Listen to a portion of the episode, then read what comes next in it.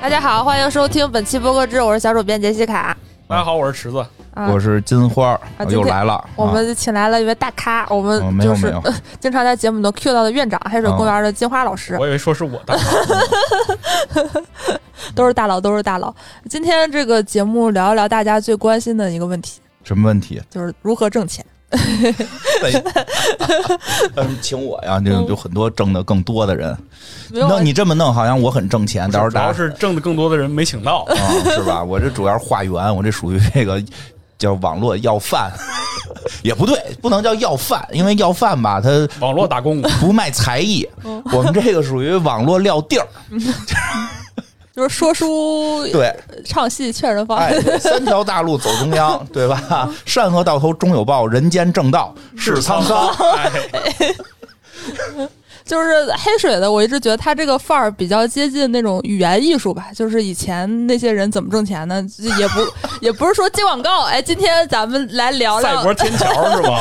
对对对对对，哎，我觉得你说这名儿特别好，确实，我们是赛博天桥。嗯，嗯，而且我觉得这可能是很多节目比较理想化的一个变现方式，就是做付费节目。因因为做广告合作的话，你需要和第三方对接。有的节目，比如全职的可能还好一点，有的是兼职的。我们就接触过一些创作者，他可能是想合作，但是比如说工作比较忙，或者是他没有这个经验。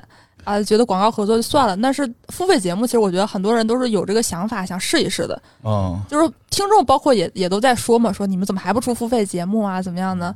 但这个就是一个挺挺挺值得聊一聊的问题，就是哦什么样的节目适合出付费啊？哦什么样的节目不适合？因为公社我觉得算比较典型吧，黑水是付费节目，但是超级文化就一直不做付费。对，因为他我跟老袁说了，如果超级文化做付费，大家花钱在这儿听我，黑水就会受损失，所以 他要付一笔钱给我，我才允许超级文化做付费。哦，这样对，并不是超级文化这个节目不适合做付费，而是如果做付费牵扯到我的经济利益问题，他掏不起这份钱。哦，这样啊，哎，说的这么直接，哎，咱们这期节目咱们不不是咱们这么真诚，这节目不是真诚吗？咱们都是自己人，我就实话实说嘛。因为就是其实每每周大家会掏付费的量，实际上会有一定的量。嗯，就是说，比如我现在培养起来了，大家每周掏四块钱听节目。哎，这时候大家发现，我只需要花两块钱在超游就可以听到半个黑水公园在这儿讲一个东西，嗯，还蹭着半个野尔下。有人野尔下有一期节目卖三块钱呢，哦，对吧？这儿多赚呀！我来这儿听，但是这个钱收入了之后归谁？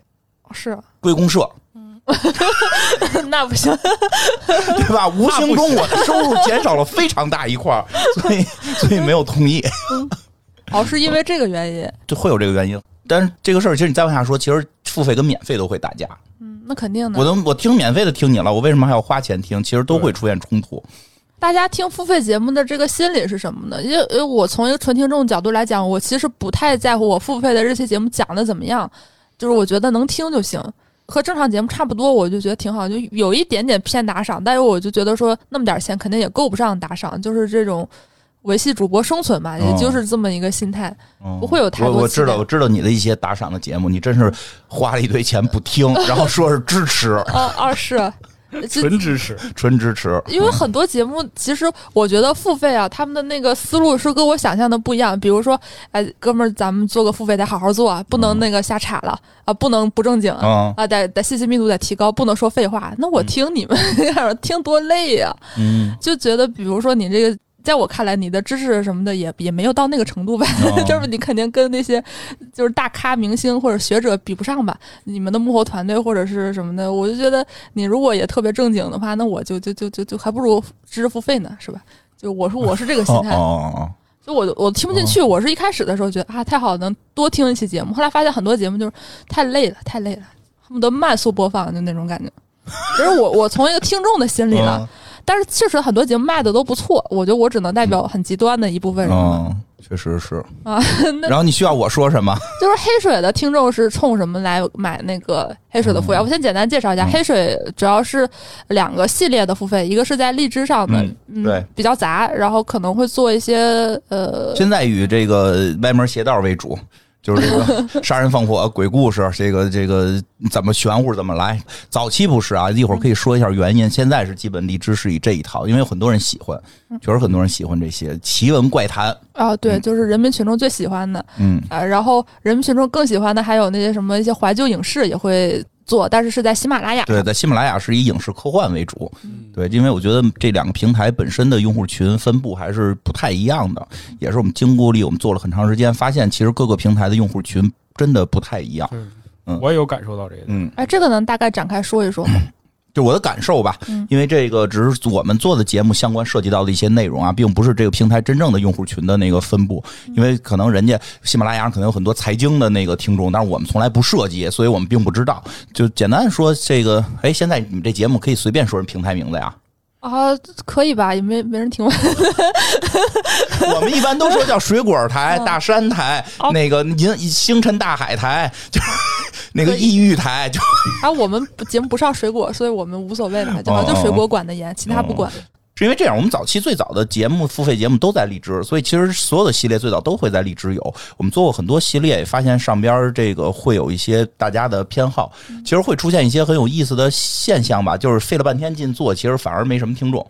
然后稀里糊涂糊弄一个，然后，哎，听众挺多，但是其实并不会真有糊弄。但确实不得不说，有一次我记得特别逗，我们做了一期节目，就是哎，就是我那个娃娃的那个事儿，哦，那个后来，那个后来确实最后在一个平台卖出去了，卖的还不错。但是当时荔枝好像就没通过嘛，所以就是挺着急的，说那当天第二天就更了，咱们得再弄个东西更啊。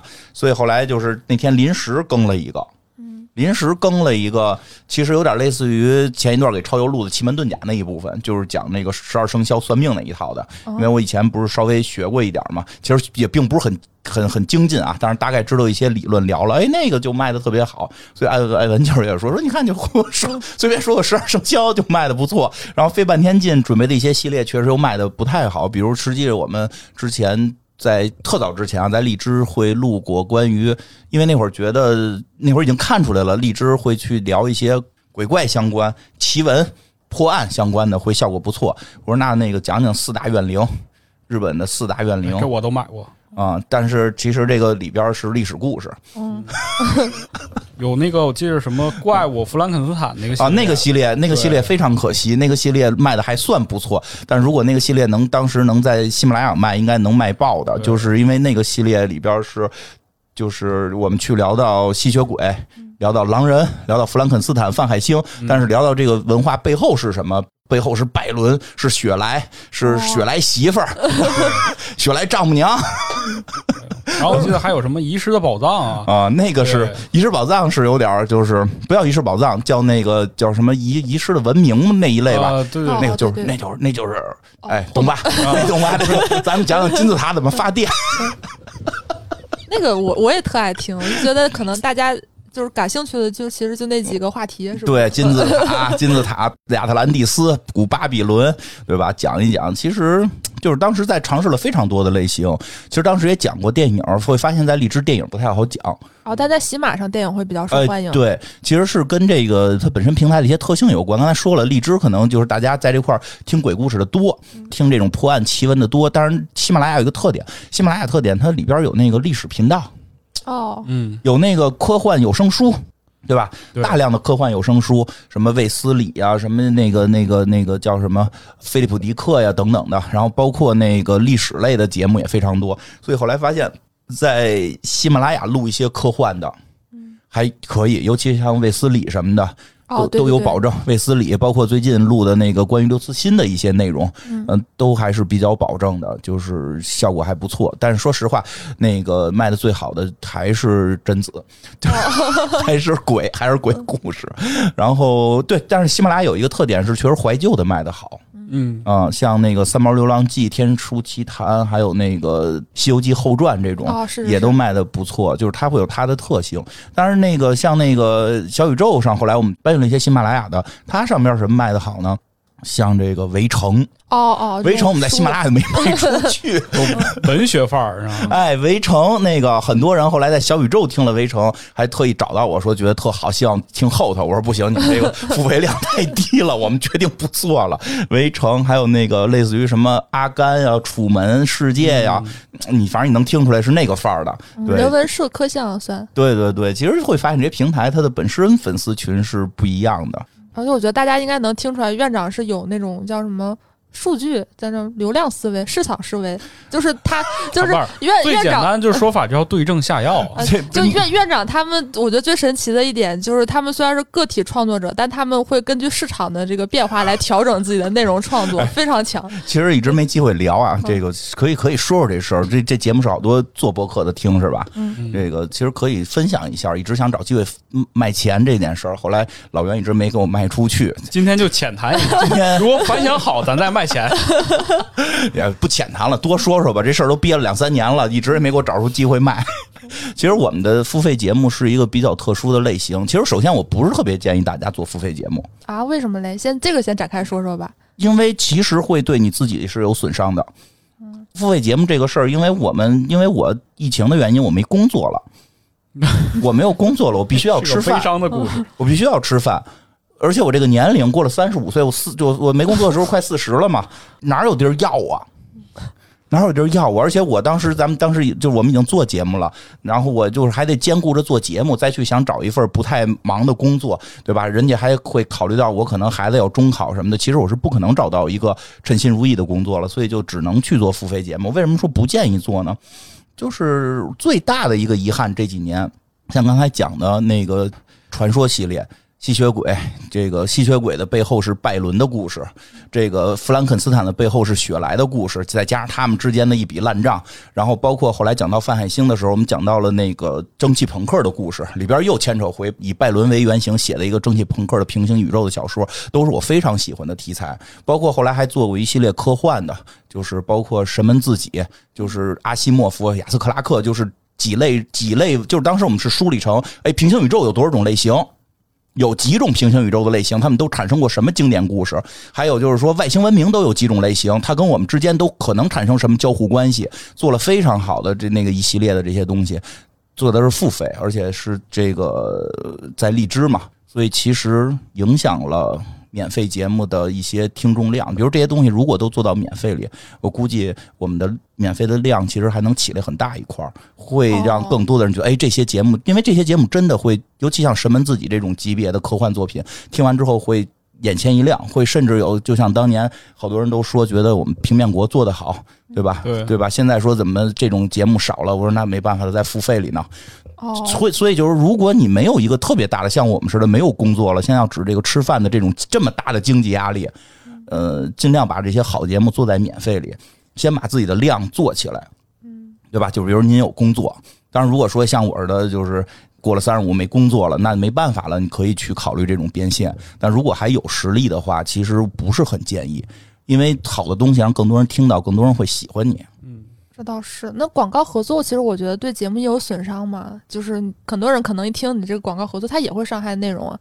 其实不太会，嗯，不会吗？嗯，就是看你怎么做。就是这个是以后这做广告的时候可以单独聊。其实这个比较复杂，就是你看我们做那么多广告，其实没有太多伤害到我们的听众。虽然在早期我们刚开始接广告的时候，会有人痛哭流涕的给我们留言，说你们忘了初心了，你们居然接了广告，挣钱还不行？我天，就是因为大家喜欢看我们穷嘛，哦对吧？虽然现在也没有特别富，但是至少是不上班能活下来。其实我觉得损害不是很大，但是因为我们能看到有些有些不能叫主播了啊，其实主播里事儿不多，就就有些这个视频确实也出现过翻车，而且是连续翻。然后翻大车，就是就是，甚至一些我喜欢的一些这个做科普的视频都出现过翻车，这就需要你做广告的时候如何去权衡这件事儿了。这个比较复杂，但是我觉得做付费，其实你最尴尬的一个点就是你到底付费节目的质量是应该比免费节目好，还是比免费节目差？哦，确实是。你会很纠结这件事儿，因为如果大家在努力的做节目的时候，一定已经是全力的在做免费节目了。肯定的。这时候你在做付费节目，你做个免费节目一个质量，人为什么要花这份钱？如果你做的比免费，那你就只能付费节目保持原有水平，免费节目开始水，那大家真的会骂你。就说你为了钱你就开始水了。其实说实话，我我们刚开始做免费的时候，付费节目反而更用力，但即使这样也会被有些人说你们水了。嗯哦，就大家一看到你们出付费，不管怎么样，他心里就有这个感觉了。对对对对，其实早期做付费的时候难点是在这儿，嗯，然后我们这属于，我经常跟他们说说，我们这属于刀头舔血的工作。我天哪！对，是怎么了？是在哪儿录的这个音？是叙利亚吗？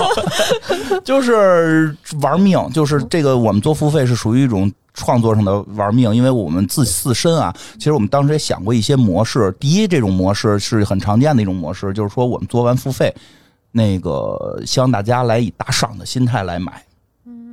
嗯，说你看白听了三年了，白听了五年了，现在出了一期付费，你是不是该来买？嗯，是不是？那我这价格是不是可以标高点儿？是不是？如果你要爱我，你就一期多买，因为有的平台是允许一期多买的。嗯，对对对对吧？一期买十期，买二十期，我听不听搁一边，代表我对你的爱。我们没有采用这个方式，因为以前以前我也是玩过直播的，小姑娘这个上边又唱又跳，这边刷小黄鸭、刷刷棒棒糖什么的，这个相关的一些工作是从事过，我知道这里边的逻辑。我觉得这样特别消耗粉丝对你的喜爱的情绪。哦，他们那个逻辑就比如说我这个大哥伺候好了，然后大哥厌了，我再找下一个大哥，是吧？对，是的，是的。但是我们好像并不是直播，而且我觉得以我们的这些颜值也伺候不了好大哥，所以 有好大姐呢，还所以我觉得我们如果这么干的话，可能是一期两期就结束了，就收割一下，所谓的割韭菜。所以从一开始我们做的时候，我们就提倡一件事儿：第一，你不要多买；第二，你不要有任何打赏的心态来买我们的节目。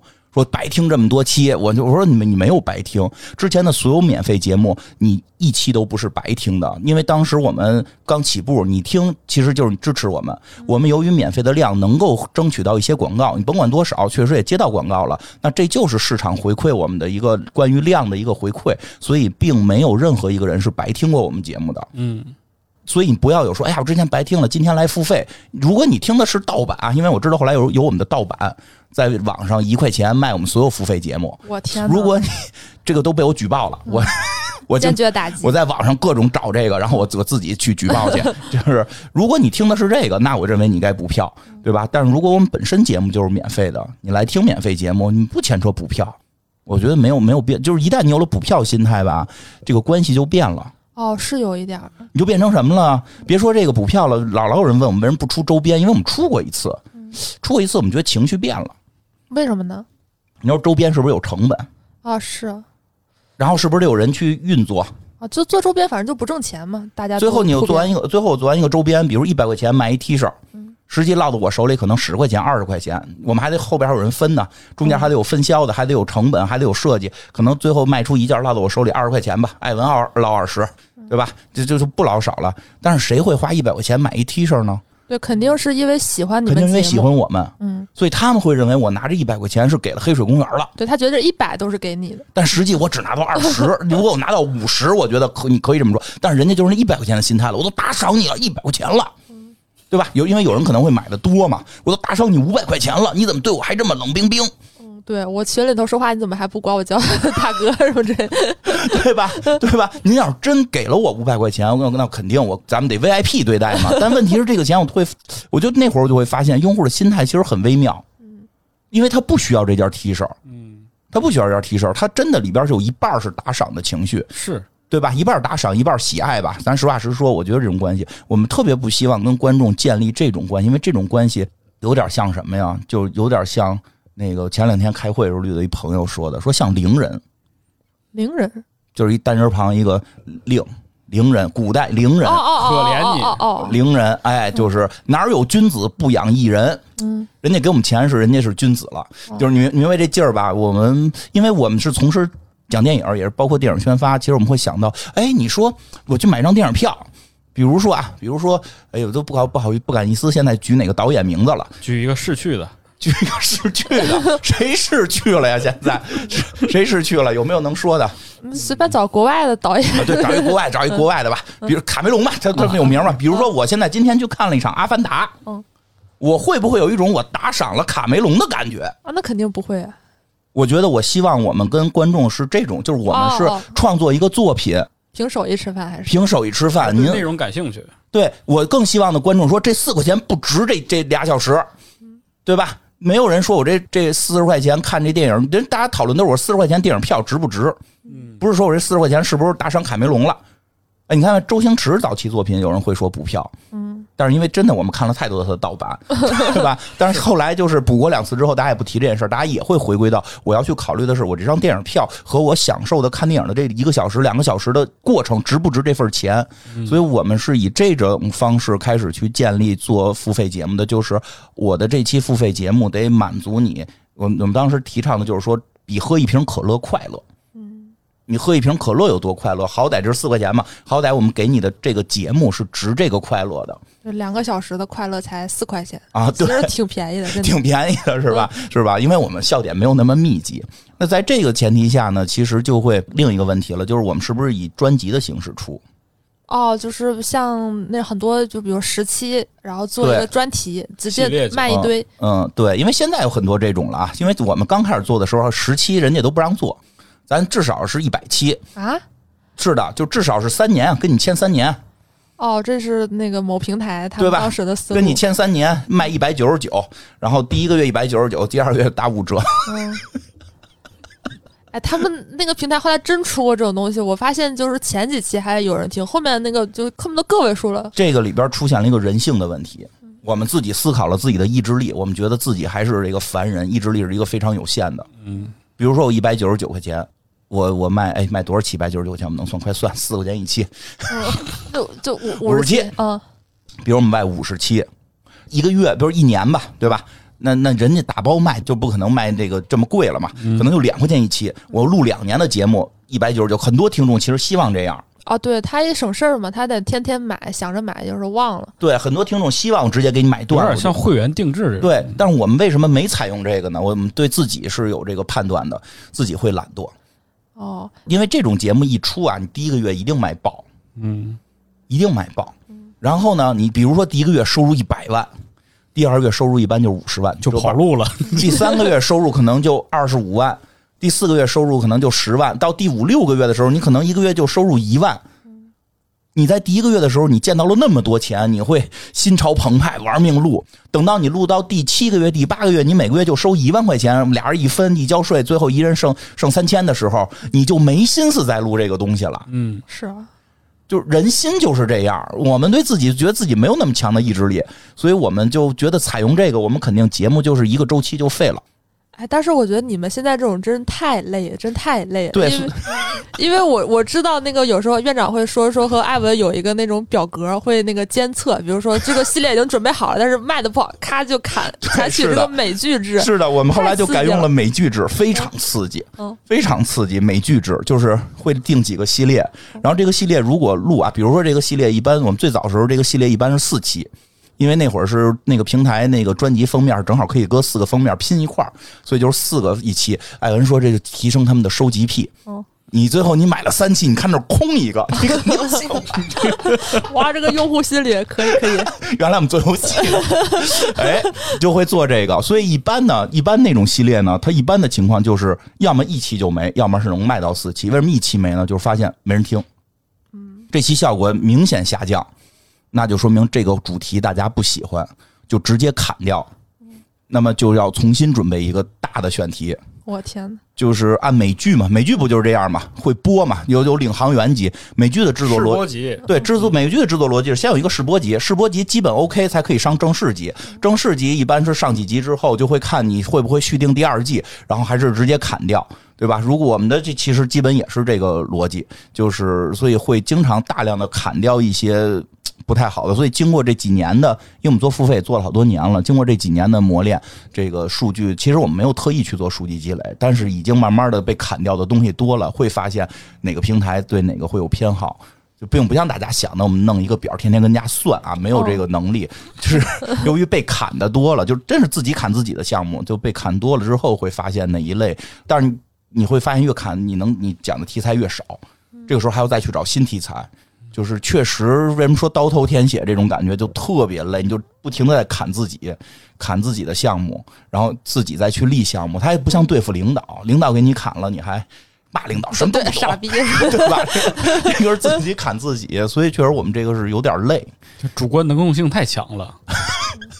这要是上来让我们也那个一百九十九卖两年，我估计现在我们早就、早就那个不哎我觉得你好好做了。这期博客志就能出一期付费，这独家的这个创作心理啊，你说从哪儿能听见？真的，这是一个创作心理问题。啊你很多时候初期会把它想得很美好，是，但是你一干起来，你的惰性在那儿呢。所以等于我们是鞭策自己，找了一个机制，鞭策自己不能有惰性。哎，那有没有过那种时候，就是觉得说太累了呀？我听起来我都觉得累，做内容呢本身就已经够不容易了，你还要又这种不停的就是否定自己，我就总就是只说一句啊，比上班快乐，要挣钱啊！比上班快，没法跟你的班比。你的班我觉得也挺快乐。嗯 是感谢老袁，嗯、呃，世上最好的老板，我原先的班是我原先挣的多的时候，那个班很折磨人的。但是我从那个状态下来的，我觉得真的比上班儿，就是快要的时候，嗯、对对对，我们当时创业公司嘛，嗯，那都是眼睛都是绿的，饿狼传说，真的，每天每天陪客户领导喝完酒，喝到十点，然后回办公室继续开会。嗯，我觉得喝到我都吐的不行了，还得回去继续开大会，就是人要疯的一种感觉。你说现在这个虽然听着也很累，但是确实比当时我们狼性文化的时候，啊，心没有那么累吧？至少所以我觉得院长好得多说的这一套东西，其实它不只是在播客吧，就是很多，因为现在人都是大家都觉得累嘛，然后做各种自媒体啊，都想着说靠这个东西挣钱。但其实你能看到，就是其实所谓的自媒体的背后，就每个人在维持他整个这个能够坚持下去的这个理由，其实都是不一样的。嗯就像他是用这种方式鞭策自己，那很多做视频的、短视频的，其实他真的就是有一个他自己的运营团队，然后运营的这个策略去在做的。对这都那视频那更卷，比我们累多了。是，那视频确实比我们累多了，对吧？而且再有一个就是跟大家聊聊，就是这付费节目跟免费节目的区分，其实还是得做。哎，这个怎么区分时长、内容？呃，时长是现在最容易出现的一个区分方式，会相对好一点。就我免费节目一个多小时，付费节目至少给你一个半小时左右，可能好的话两个小时，至少你首先在时间上有一个快乐的满足，这个对吧？咱不行，先把时长先给你拉拉满了，量大管饱。对呃，这这至少对吧？至少先量，就是因为。就跟就跟那个什么的，就跟蚁人似的，好看不好看不说，全他妈是特效，是是 全是特效。然后你甭管那个影评怎么骂，观众就是美北北美观众，北美观众是掏了钱买的，我就是来看特效的，对吧？哦因为很多人说就是就是说来听我们聊天的，那咱先把时长拉满了。嗯当然，确实也不能一直说废话，一直说废话，我觉得几期大家就烦了。对，大家会很有点延迟感。比如说今天听了很废话，没觉得，可能过两期他就懒得听了。对对对，其实播客本身是有延迟的一个感受回馈的，就比这说一个简单的免费节目，其实也会发现，我们有时候免费节目不讲什么内容，来几个朋友插一圈儿，大家就特开心。啊，对，嗯我也最喜欢这种节目，因为对主播很熟了，是因为之前有高质量的节目，对主播有信任了，所以才会愿意。对，所以有的时候大家会觉得，哎呦，那我们就不如一直差下去。其实你差三集 就不行了。就不行了。对，就是你你还是得有你的本身的这种我所谓的本命节目，就是你这个节目的主题的东西该怎么去讲讲好了。呃，偶尔有一两期差的，大家会有一个快乐放松的情绪，是因为你之前那些集的铺垫，之前那些集奠定下来的。所以我们这个付费节目其实也会有这种考虑，就是你还是不能水，还是得有内容。得有内容，但是我们也是经历了一些探索跟转变吧。就是其实是你要关心你的听众想干嘛。免费节目，我觉得更多的是关心自己想干嘛。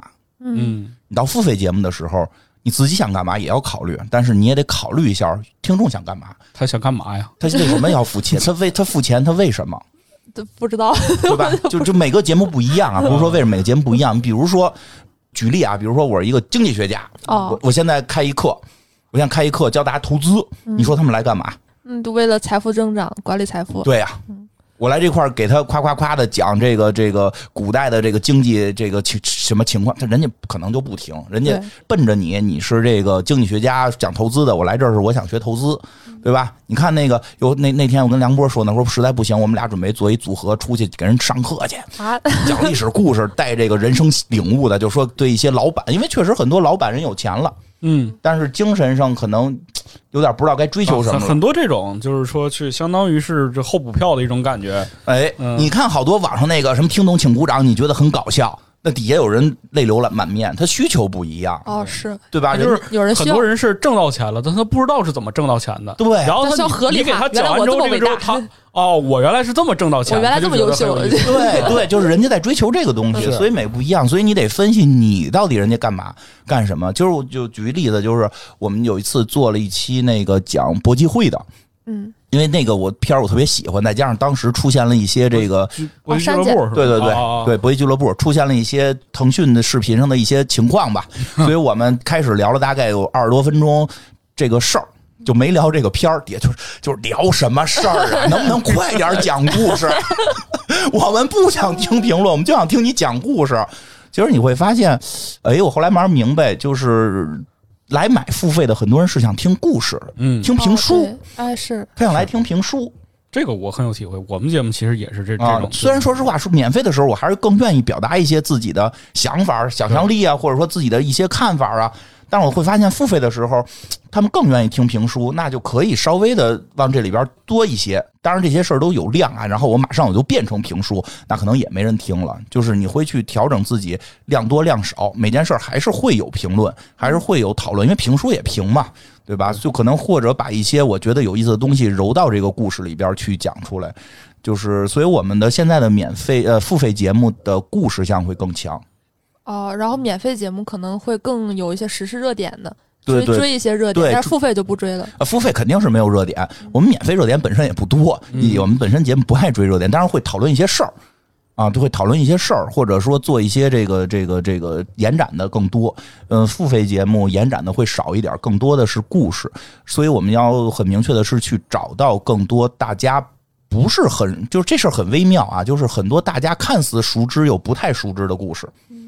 我们分析为什么贞子那期卖的好，《午夜凶铃》对，都听说过都知道，都知道，都听说过。知道是一科幻故事。对，是的对他不知道后头是一科幻故事，嗯就这种是卖的最好的，就是这故事我听过，但原来它不是我想的那个样。是当然，这类也都是比较有限的吧。所以你看，包括像《三毛从军记》，就大家都有印象，我小时候看过，记住了一些词儿，但是这故事有点记不清了，哎对，对吧？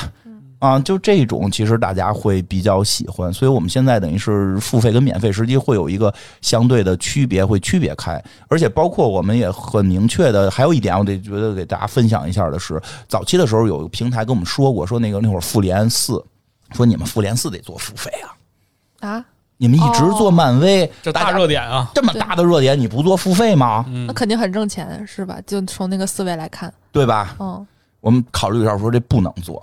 是因为所有听众都知道，我们一定会讲漫威，都在那儿等着呢。这会儿你管人要钱，你这个性质会有一些变化。这并不是我想跟听众建立的这种关系，就有点恶意，其实就有点就是我有点割。呃，对对对，就我们的宗旨是绝不割韭菜。我跟每个人都说，包括有好多说，哎呀，我已经买了你们四百块钱的节目了。我说，那你太庆幸了，你你你享受了二百个小时的快乐，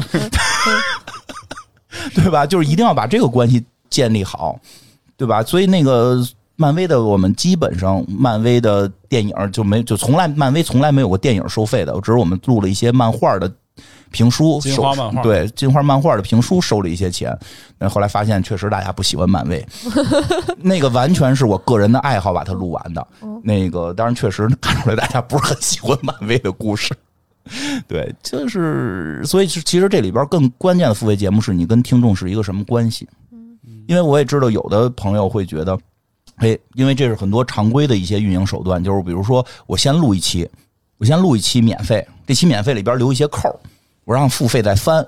哦其实我会觉得伤害听众，哦是，我觉得会有一些伤害。嗯，但是我们做法特有意思，因为我们中间做过一些期，效果还不错。我们会比如说我们讲过一次，哎呀，有点想不起来了，先讲的哪个来着？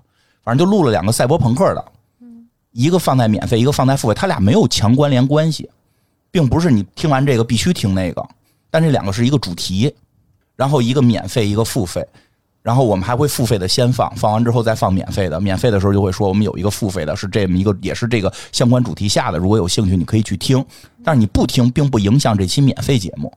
明白。嗯，就是时刻还是得考虑到对于听众的那个他的感受是什么，这事儿你才能往长久了做。就是核心来讲哈，就是和听众保持一个比较良性的关系吧，对对对，不要搞那种粉丝经济。就还是把自己位置摆正，你没有那么重要，能替代你的人有很多。就你不要觉着我做了两期节目之后，我可能干啥所有人都会买单，事实不啊，是这样对对对对，这个话就吃的说特对，因为太多的时候，有时候有时候有些听众吧，他们会喜欢你之后，他他会有，热情，他有热情，他鼓励你，他也真的会买，嗯，但是他一个人买不够，是 就是 对吧？所以有时候我也听有些周围朋友说，说有好多人鼓励我们做，我们该不该做，能不能做？反正这就是看你自身的那个节目的那个属性，就是因为 怎么说呢？其实还会有一个很大的问题，就是还是得考虑到那个问题，人到底为什么会听会来？就是人来付费节目是想听你什么？嗯，有什么跟免费不一样的，和他喜欢你的是什么？嗯，这个是节目本身的考虑，所以我觉得你开始说特对，我们现在有点类似于这个曲艺、语言艺术，是吧？我们确实付费节目是这个方向，因为我们是说实话啊，因为早期的时候有些评论说我们这些播客特别像像曲艺，有些朋友会不高兴。那我们很开心，对。我们很开心，我们觉得就是我们确实是起，我们就是赛博天桥，这叫什么平地抠饼，听过这词儿吗？没有，平没，就是撂地儿的时候，这平地地上什么都没有，我现场得抠出我今天吃的吃的这这个这张饼，我得从这地上抠出来。哦，就我在这说话，能让大家喜欢，去讲述一个故事，去让大家愿意认为听这个故事值得花这份钱。明白，这个我们跟知识付费不一样，知识付费是需要听完之后得到知识，我们这儿一般没知识。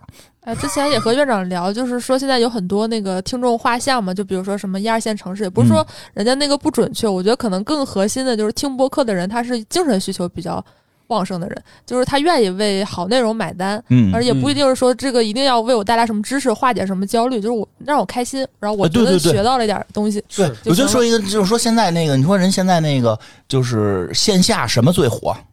嗯，脱口秀啊，呃，脱口秀、德云社、开心麻花，哦，哪个是上课？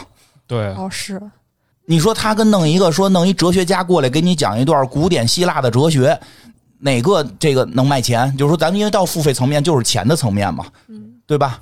就人性还是喜欢娱乐，还是想说还是那话，快乐就是就是很多我我个人的理解啊，就是说我们付费其实是面对很多普通的听众，嗯每个人的节目，当然还有每个人节目听众的用户群不一样。我们节目听众是什么呀？那个上班族特别多，好多设计师，他一边画画或者一边做图一边听我们节目，这个量是比较大的。还有一些是这个这个有一些学生吧，还有一些就是。他们可能，尤其是这些普通的打工者，其实他们对于世间的百态都是有感受的，对吧？我觉得对是是这样，因为但是他不想听那些就是关于烦心事儿的那么较真儿、那么深度的去探讨因为。我就是一个普通人，我现在四十多岁，我还在为租房，我是不是要租一个地下室，还是多花二百块钱 租租一个更远一点的一个房子而而焦虑，对吧？我就有这些焦虑，我不需要现在有人让我说，你看看贫嘴张大民，体会一下人间的这个苦难。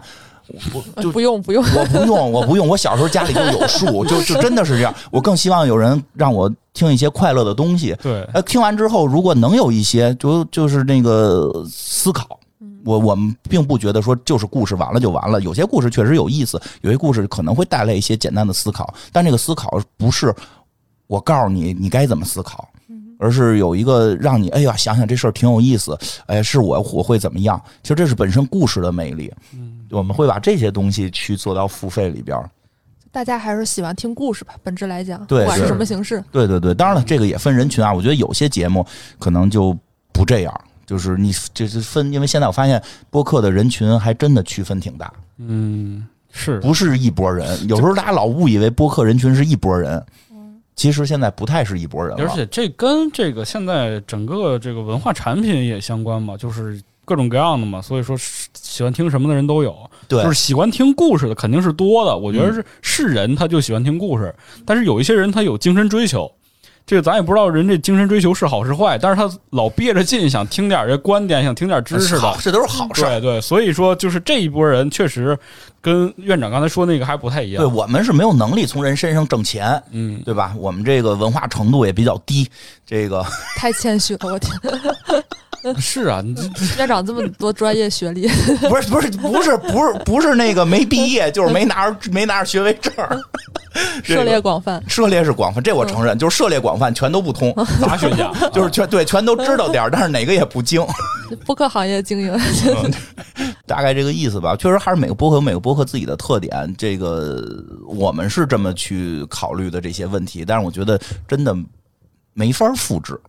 哦是比如说照着我们去这么做，讲我们讲的这些主题，我觉得不能复制。但是我觉得什么能复制啊？就是这个思考的过程。嗯，你跟用户之间要建立什么关系？没准你真的可以跟用户之间建立另一种关系，但一定是你跟用户之间关系的问题。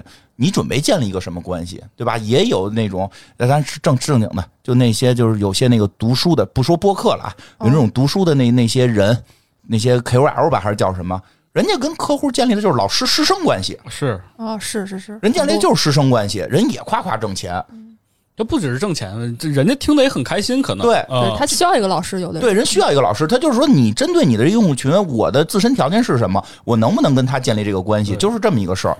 我觉得我们没有资格去跟，就是包括刚才说大爷，大爷人博士，我我本我本科没混上，俩本科没混上学位证的人，我给人有什么可讲的，对吧？人家人家可能知道的这个知识比我多，对吧？但是我能给人讲故事，比如说我现在我是一个那个那个老专家，我也上过百家讲坛。我就能，我就能讲知识，我就能给你上上课，因为我自己会听的付费节目其实是钱文忠的，啊，他那里边去讲一些梵语的佛经的东西，因为我个人喜好，我个人对宗教有一定的喜好，我我我我爱听他讲那个，对吧？你让我讲，我把那话全都重复一遍，毫无信服力。就没有谁好谁坏，但是就是各取所需。对，就是主要是跟你自身的这个人设是吻合的，而且你跟你跟听众建立的这个关系也是和你的节目是符合的，就 OK。这个是要思考的一个点。我不建议就是愣学，有几种模式，因为我特别不喜欢以前我互联网公司出来的，互联网公司一般就是方法论嘛，几种模式，就是几种模式。然后这个方法论是什么，我们就要照着这个复制。播客这个东西是一个内容向的东西，如果内容向的东西能复制，它就不可能称之为是这种创意产业，对啊，对吧？就创创意一旦被复制了，那就你创意一旦能复制，那你就干不过 GPT，是是要这玩意儿吧？你就干不过它，它的复制能力比你强，对吧？这个这个现在不是就是 GPT 出来，好多人担忧嘛。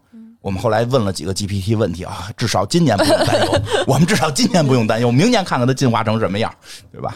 就是大家的灵魂还是最宝贵的、最可贵的。嗯，呃，反正也就是希望借着这期节目跟大家分享一下黑水公园的这个经验。其实也很希望大家来分享分享自己听节目或者做节目对于付费节目这方面的思考吧。也想听听大家对于付费节目的这个，不论你是创作者还是听众，你的这个诉求是什么，你的嗯看法是什么？很期待大家的这个看法，欢迎大家在评论区和我们互动。好当然你学到的东西的话，听完这期节目也可以给我们这期节目打赏啊，啊，对，呃如果想 想那个 都是干货。想支持院长的话，可以在那个荔枝和喜马拉雅搜索“黑水公园”了解更多。